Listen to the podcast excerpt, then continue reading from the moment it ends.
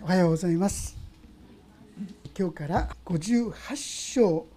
イザヤ書58章に入るんですが実はここから新しい単元といいましょうかね。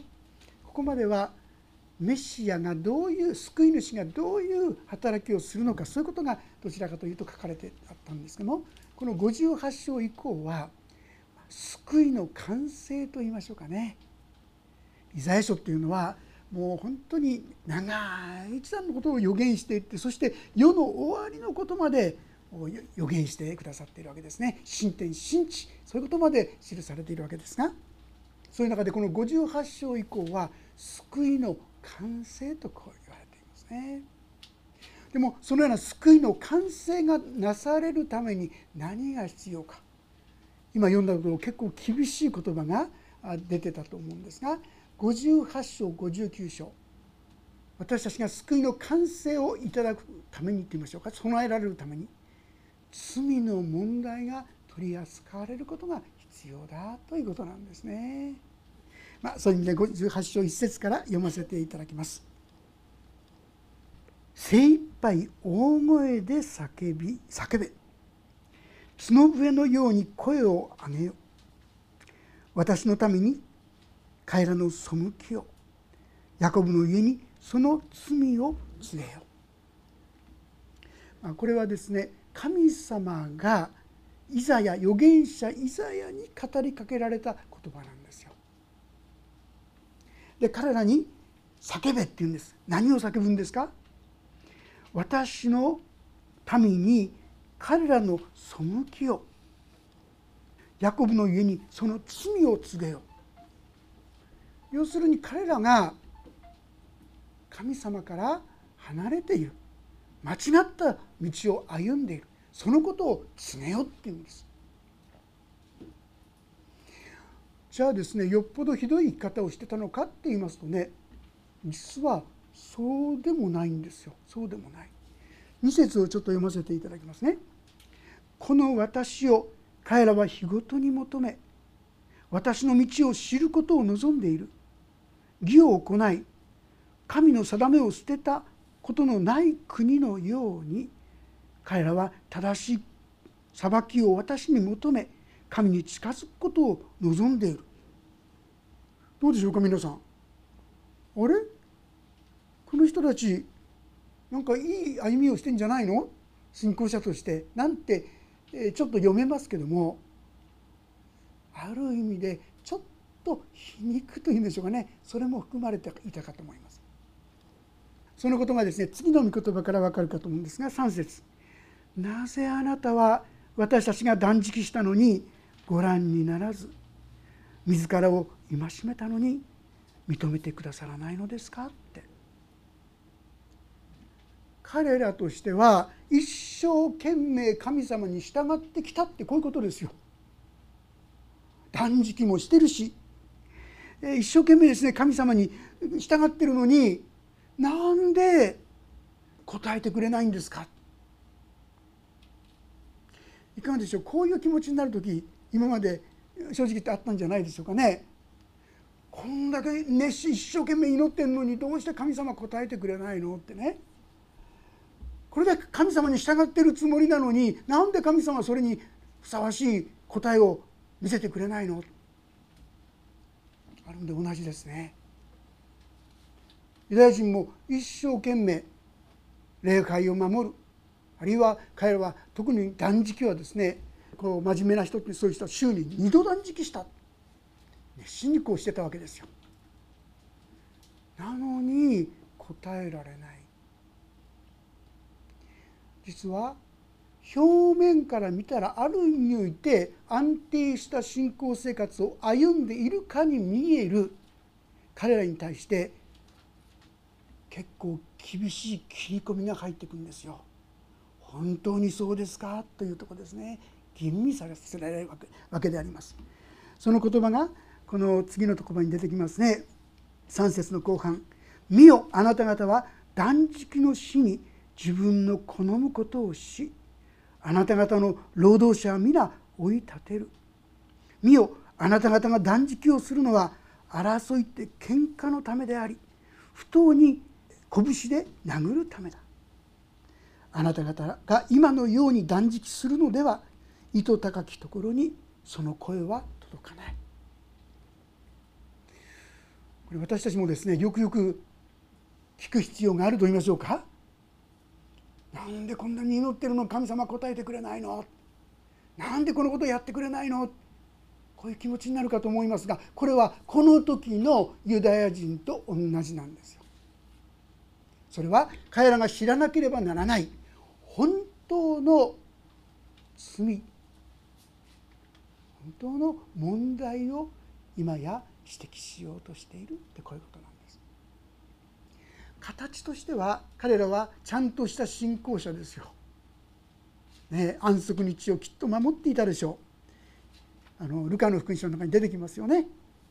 パリサイ人の祈りと主税人の祈り私はこれこれこうやってこうやってこうやって神様に従っていますなんてことにこの主税人のようでないことを感謝しますなんてですねそんな祈りをしているパリサイ人のことが載っていますけども彼はきちんとした真面目な一見すると信仰者に見える人でも彼らが本当の救いの恵みに預かっていくといいましょうか成長していくことができるためにはそこがもう一歩深められて光が当てられることが必要だったということなんですすなわち儀式としての断食はしてますが日常生活の中で本当にそのような神のしもべとして歩んでいますかってことですよね。イエス様は心を尽くし思いを尽くし力を尽くしてあなたの神である主を愛せよ。そしてあなたの隣人を自分と同じように愛せよって言いましたよね。そういうふうに歩んでるかって言いますとまあまあまあそこら辺はそんなにですねうるさいこと言わないでみたいなですね真剣に自分の姿をあまり見ようとしない。だから悔い改めがあんまり本物になってない。浮ついたそういうものでしかない。というところを指摘されているのではないかな。と思いますね。ヤコブ書というところをちょっとです。開けたいんですがヤコブ書の2章。2章の14節から17節。開けられた方はご一緒に読んでみたいと思います。460ページ。新約聖書460ページ。2章の14から17です。よろしいでしょうか。それではご一緒に読んでみたいと思います。3はい。私の兄弟たち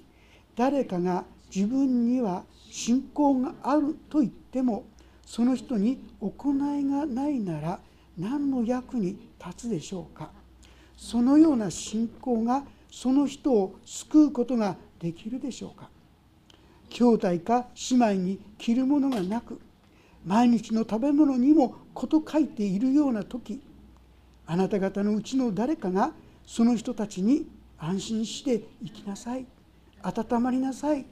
満腹になるまで食べなさい。と言っても体に必要なものを与えなければ何の役に立つでしょう。同じように信仰も行いが伴わないならそれだけでは死んだものです。これは間違わないでくださいね。行いがないなら救われてない。そういうことは言ってません。でももし私たちに本物の信仰があるならそれは当然のように生活の中に歩みの中に現れてくるはずでしょうとこういうことですよ。もしそれが現れてないとするならばちょっと気をつける必要があるかもしれない。今ここで問われている彼らと同じですね。問われてみるとああ私は愛がないな。いい加減な生き方をしてるな。中途半端だな。さまざまな意味で悔い改めるところが出てくるわけですけども彼らは大丈夫だって思っちゃったんですね。自分たちはちゃんとやってるって。まあ今いろいろ問題もないし平安だし神様の平安じゃなくてこの世の平安。そこで満足しちゃって本当にもう一歩深められることがなかったのではないかな。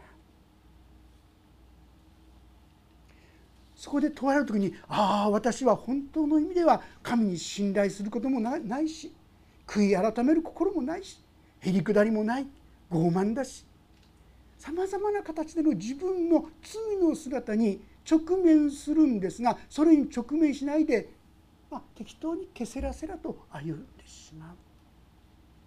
これが当時のユダヤ人だった。表面上はちゃんと信仰生活を歩んでいるような姿に見える彼らに対して神様はそうじゃないでしょ。うよくよく自分を吟味してごらんなさい。光が私のうちに入ってくる時にああ確かに私にはそんな愛がないな。力がないな。そんなことを思うんではないかと思います。ある時にですね、まあ、書いてあったんですがその時にもし皆さんですね今ここに血だらけの人がいたとしますよ。瀕死の状態です。その時にちゃんとした洋服着たあなたがですねパッとこうその人抱きかかえられると思いますか。もし抱きかかえたら当然ながら自分も血だらけですよね。もしかしたら「いっちゃない」って言うんですよね。それだってもう使えないかもしれない？それでもその人をもうすぐに抱きかかえるそういう愛を持っていますか？なんて言われたらえー、って思いませんか？いやいやそんな愛は求めてないでしょうとかね。私たちは正直にああ自分にはなかったって認めることが大切なんですよ。そこでへりくだらせていただく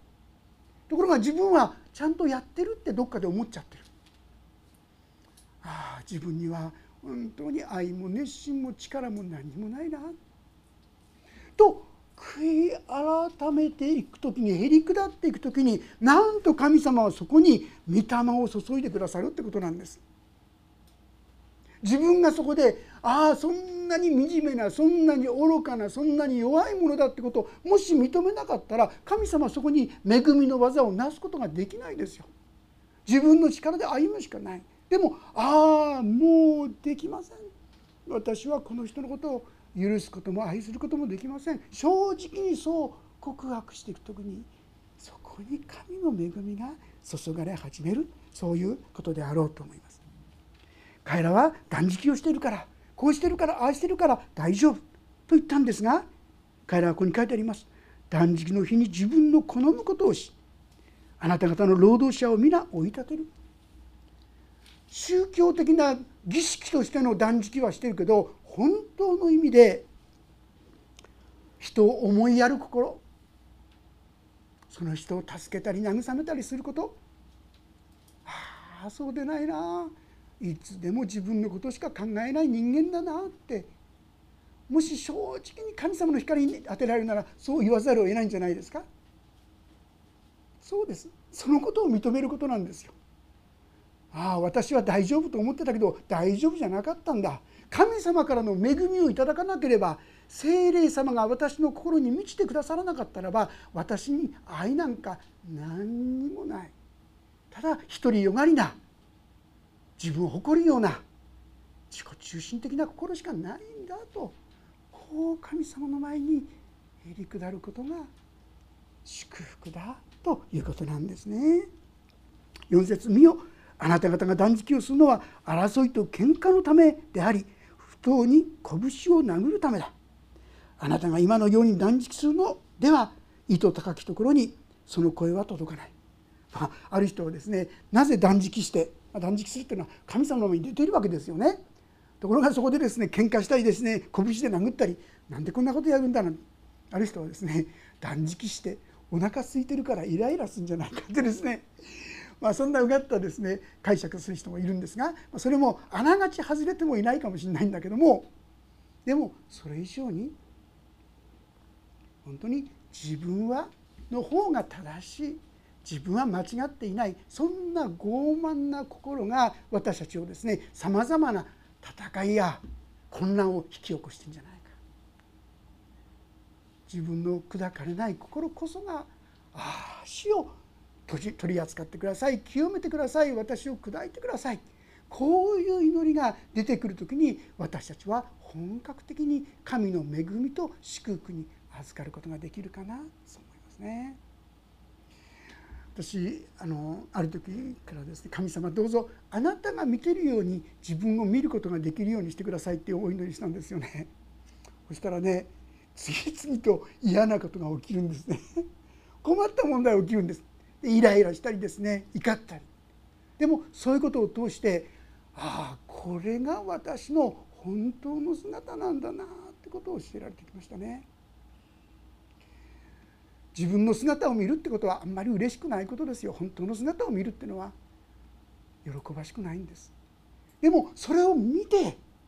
行く時にああこんな私だから救いが必要なんだ。こんな私だから神様の力が必要なんだと心から思えるしだから神様助けてください。できないんです。こんな惨めな私を憐れんでくださいと心から祈れるのはその自分のどうしようもない姿を見た時ではないでしょうか。ごまかすのでも言い訳をするのでもなくそうでした。これそれが私でしたと主の前に本当に認め告白できるのは幸いですね。たまたまじゃない。私の中にはその自己中心な醜さがいつもうようよしているんです。こう告白できるものはなんと幸いでしょうか。そのように私の心が砕かれない限りあるにおいて意図高きところにその声が届かないんですよ。砕かれた者のの言葉はですね神様すぐ受け取りますよ。みなしごとかですね非常に困った時の神様に叫ぶ声神様すぐ聞いてくださいますよ。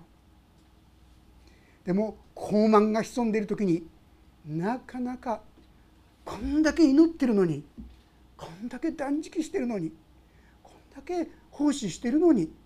聖書もこんだけ読んでるのにその前にまず自分の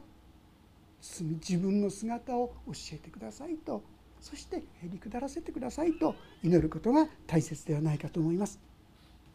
私の好む断食人が自らを戒める人はこのようなものだろうか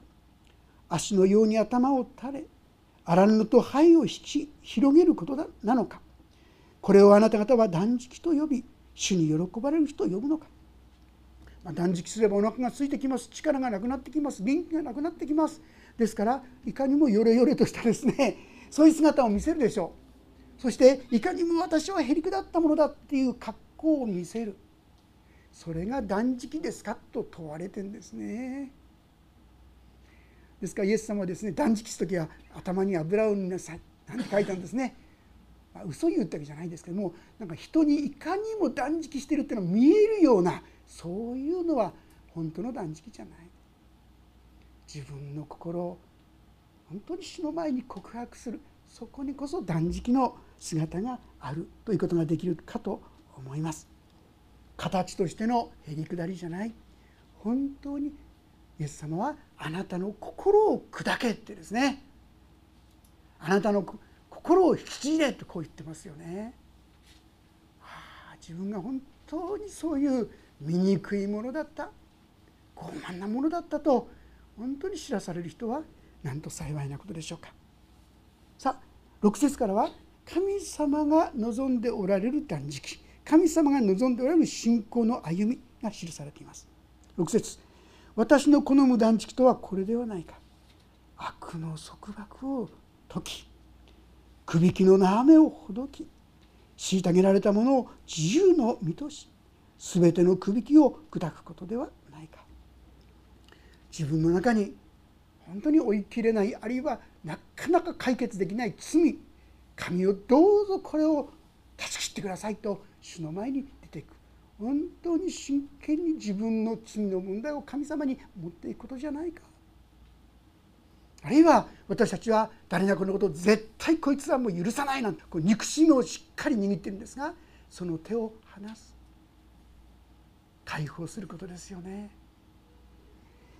あるいは虐げられているものを自由の身とする。もう本当にそういう人を自由に私たちがたとえ権利があったとしてもその権利をもはや行使しない。イエス様は神の子としての権威がありましたが全部捨てて人のしもべとなってくださった。自分の権利を主張しなかっ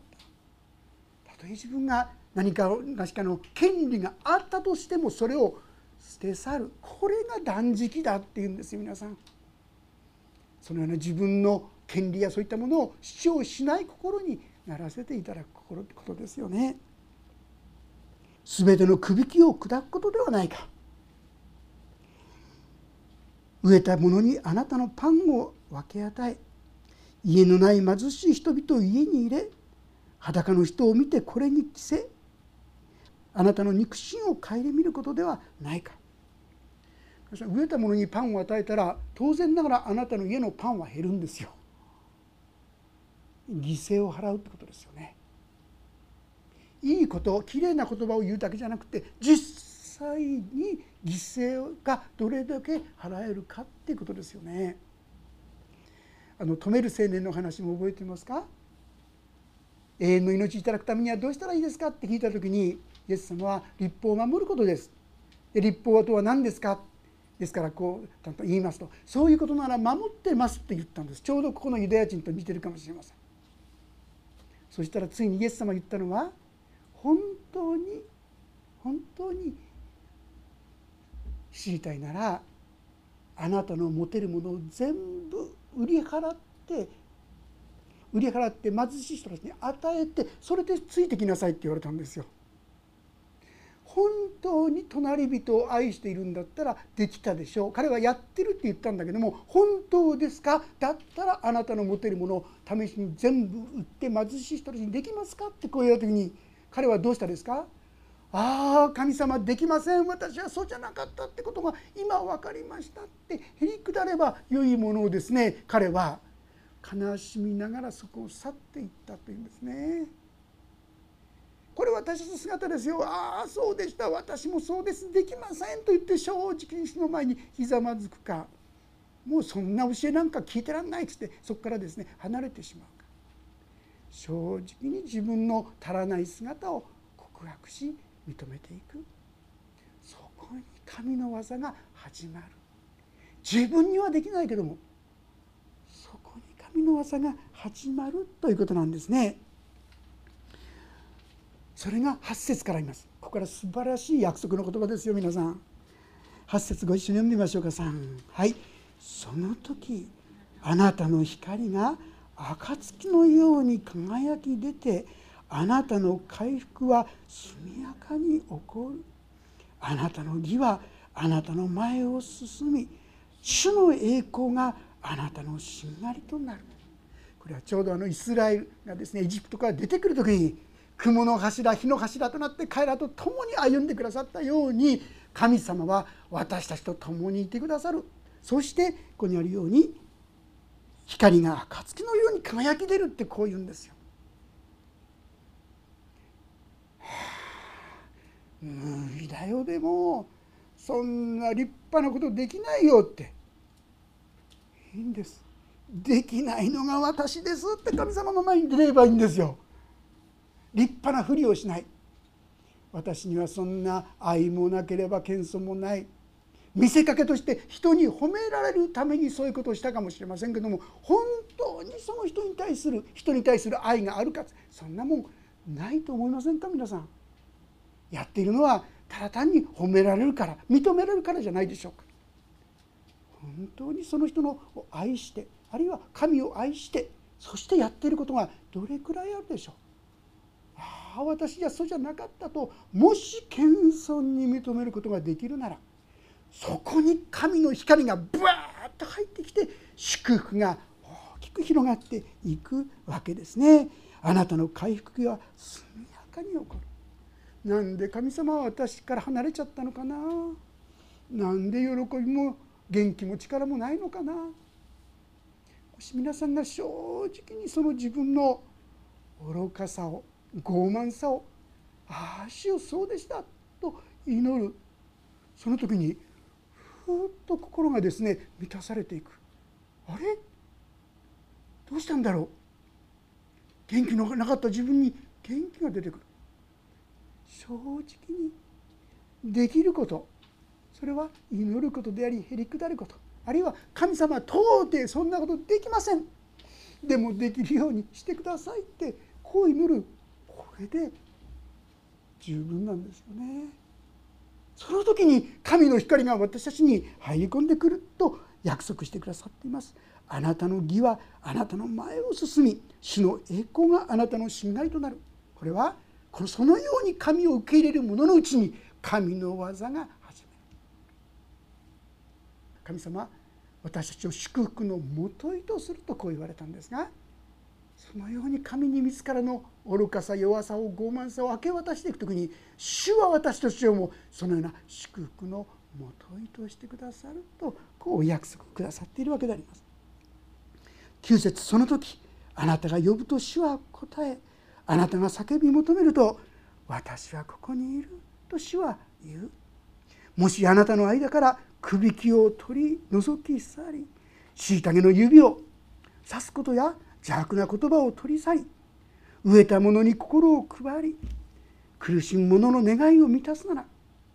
あなたの光は闇の中に輝き昇りあなたの暗闇は真昼のようになる私たちの心にさまざまなですねあまり良くない言葉が出てくるんじゃないでしょうか虐げの指これは後ろ指をこう指すってそういうようなことそんな役だったですよ。人のあの人はねとかこの人はねってすぐに人のことを言うこういうことをやめる。ああ主よ私の唇は本当にあるいは私の心はそうやって人を非難するものです。こんな私の心を清めてください。憐れんでください。でも自分で取り去ることもできないのですと主の前に出ていく時に神様はそこに恵みの雨を降らせてくださるのであります。飢えた者に心を配り苦しい者の願いを満たすなら私の周りにもいるでしょうああこの人は優しい言葉を求めてるんだなある人はですねある奥様が夫から一度でいいからありがとうって言ってほしかったってこう言ってますよ皆さん。ありがとうって言葉を言うのがそんな難しいでしょうかね。でもたった一言そんなとてつもない難しいことじゃない今私ができる一歩を踏み出すならってことです。ピリピ書3章の中に書いてあるのはそれはそれとしてあなたは自分が立っているところを基準として歩むべきです。あんまり無理して背伸びしすぎない方がいいですね。できません助けてください願かそう力をくださいこれでいいんですよこれが私たちのに見合った祈りじゃないですかその時にです。その時に神様はあなたの光は闇の中に輝き昇りあなたの暗闇は真昼のようになる。私がですねある時に人のことをまあ愛せないっていうか許せないその時に一生懸命祈るんです。神様愛せるようにしてくださいとか許せるようにしてくださいって。祈っても祈っても取れないんですよね。でもそんな時ある時ですね神様に「神様つらかったんです」って。そう祈った時に心がスポーンとあったかいものによって包まれたそんな感じがありました。そして気が付いてみたら今までずっと許せなかった人のことを許せたんですね。許せるっていうかもうそのことを禁断にならなくなっちゃった。自分の正直な姿愚かな姿弱い姿を神様に申し上げる時に神はそこに恵みを注いでくださるんです。それを妨げているのはいや私は大丈夫と叫んでしまう傲慢さなんですね。主よこれを砕いてください。これを清めてください。そう祈れたらなんと幸いでしょうか。11節ここからも素晴らしいですよ。主は絶えずあなたを導いて焼けつく土地でも食欲を満たし骨を強くする。あなたは潤された園のようになる。そのように水の枯れない水源のようになる。焼けつく土地でもですよ皆さん。恵まれてんじゃない。もうひどいところでも潤いが本当に潤された血の園のようになるっていうんです。これが神の前に正直にへり下って歩む者に約束された祝福なんですよ。いや私は間違ってない。私は正しいことをしてる。こう主張している限りこの恵みはやってきません。でも自分の中にああそうだった。私が間違ってたんだ。私が傲慢だったんだ。私が愚かだったんだ。正直に告白する時になんとその血が潤いの血となるとこう約束してくださっているんですそしてあなたのうちのあるものは昔の廃墟を立て直しあなたは世々にわたって礎を築き直し破れを作ろうもの通りを進めるように回復するものと呼ばれるとこう言うんですね。イエス様は平和を作る者は幸いですその人は神の子供と呼ばれるからですとありますが私たちが本当に今言ったようにああ私はそんな愚かな自分勝手な自分中心な傲慢なそういうものだとああこんな私を憐れんでくださいと自らを主に差し出す時に神の恵みが精霊がその人を満たしてくださる。そして気が付くとその人から「あごめんね」あ「ありがとう」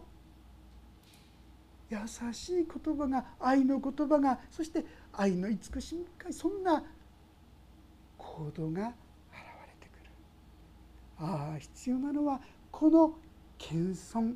へりくだりだったんだ。もう一生懸命自分の守る必要ないんですよ。